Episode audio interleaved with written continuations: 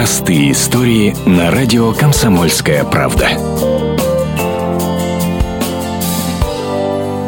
Добрый дедушка Мороз, борода из ваты, ты подарки нам принес? Ну а дальше народные поэты-песенники придумывают свое продолжение этой строчки из детского стиха. Каждый в силу своей фантазии. Шутки шутками, а настоящие дедушки к своему гардеробу относятся очень щепетильно. Вот и иркутский кудесник полгода корпел над своим волшебным одеянием. И на Всероссийском съезде Дедов Морозов и Снегурочек в Ханты-Мансийске его признали самым красивым дедушкой в России. Ну, свой костюмер, свой закройщик, художник, который рисует рисунки, мастер-декоратор, который посох делали, украшали его. Валенки заказывали специально в Москве на фабрике. Камни дорогие, сразу дорогие.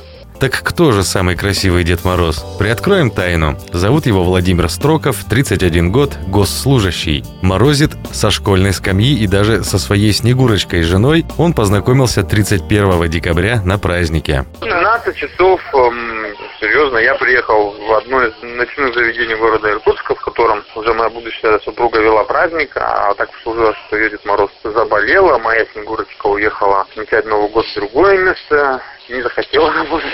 Ну и все, меня экстренно вызвали в это заведение. И все, и мы там уже непосредственно на сцене и встретились взглядом. Это была любовь первого морозного взгляда. А уже после Нового года Владимир Строков поедет в Великий Устюг в гости к главному кудеснику страны.